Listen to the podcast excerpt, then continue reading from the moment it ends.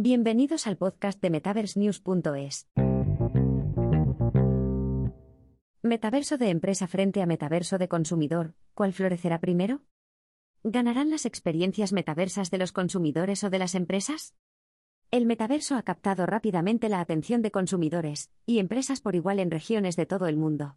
Aunque mucha gente aún no comprende del todo lo que es el metaverso o lo que puede llegar a hacer, hay una abrumadora sensación de entusiasmo en torno al concepto. A medida que empresas como Microsoft, Meta, Google y muchas otras siguen compartiendo sus visiones del metaverso, empezamos a hacernos una idea más clara de cómo podría ser este entorno digital. Si el metaverso está a la altura de las expectativas, tiene el potencial de ser esencialmente el próximo Internet.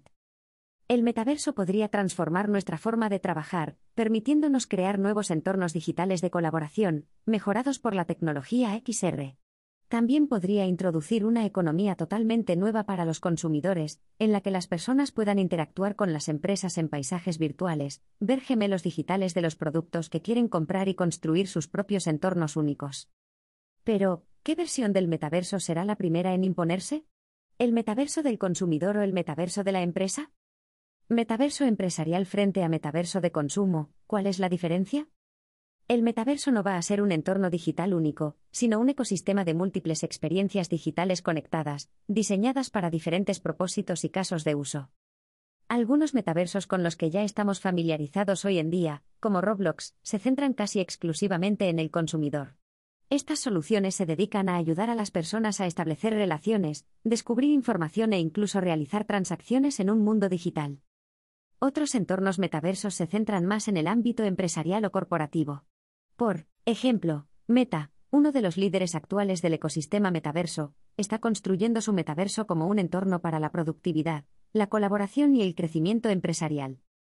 Meta quiere diseñar un nuevo futuro del trabajo, que elimine la desconexión entre trabajadores híbridos y remotos, proporcionando a todos un espacio compartido para colaborar en el mundo digital. Entender el metaverso del consumidor.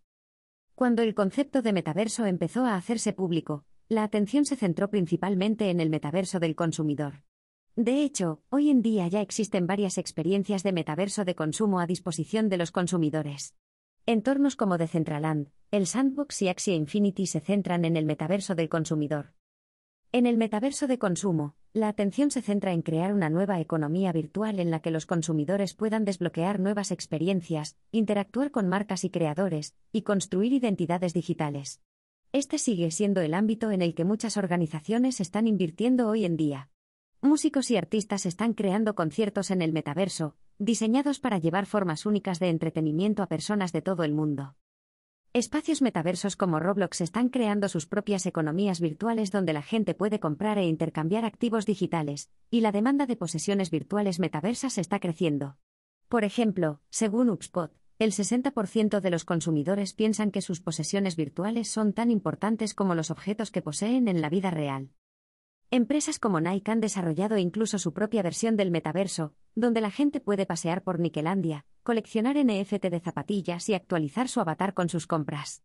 A escala global, las marcas también están buscando nuevas formas de conectar con sus consumidores y ofrecer experiencias significativas a través del metaverso.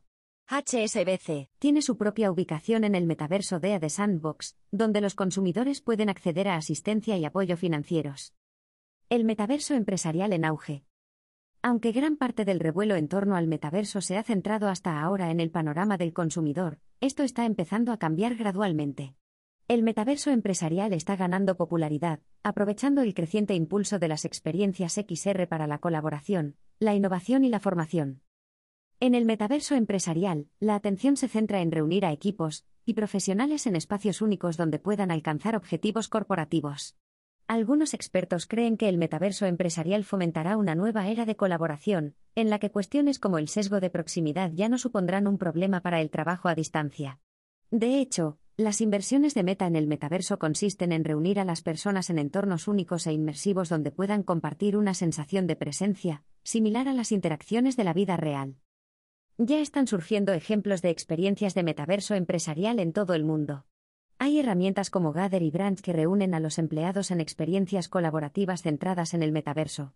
Las aplicaciones de RV, como Spatial, y las salas de trabajo Horizon, también están conectadas con el concepto de un nuevo entorno de metatrabajo, potenciado por la realidad extendida.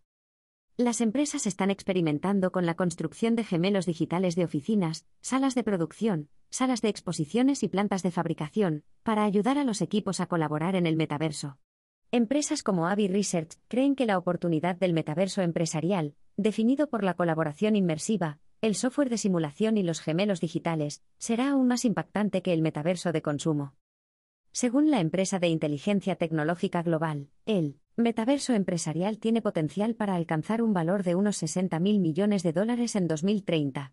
Avi Research señala que ya existe un mayor nivel de madurez en el metaverso empresarial que hay que aprovechar. Las empresas ya están migrando rápidamente a la nube, invirtiendo en XR para la colaboración y construyendo gemelos digitales y simulaciones. Esto podría significar que la empresa está mejor preparada para adoptar un verdadero entorno metaverso que las del panorama de consumo. Después de todo, solo alrededor del 40% de los consumidores estadounidenses actuales dicen entender realmente lo que es un metaverso. ¿Qué entorno florecerá primero? Entonces, ¿qué florecerá primero, el metaverso empresarial o el metaverso de consumo? En última instancia, es difícil saberlo con seguridad. Ambos entornos ya están bien en producción. Ya existen potentes ejemplos de experiencias metaverso de consumo y de empresa en regiones de todo el mundo. Sin embargo, a pesar del bombo y platillo en torno al metaverso de consumo, parece probable que el espacio empresarial admita una adopción más rápida.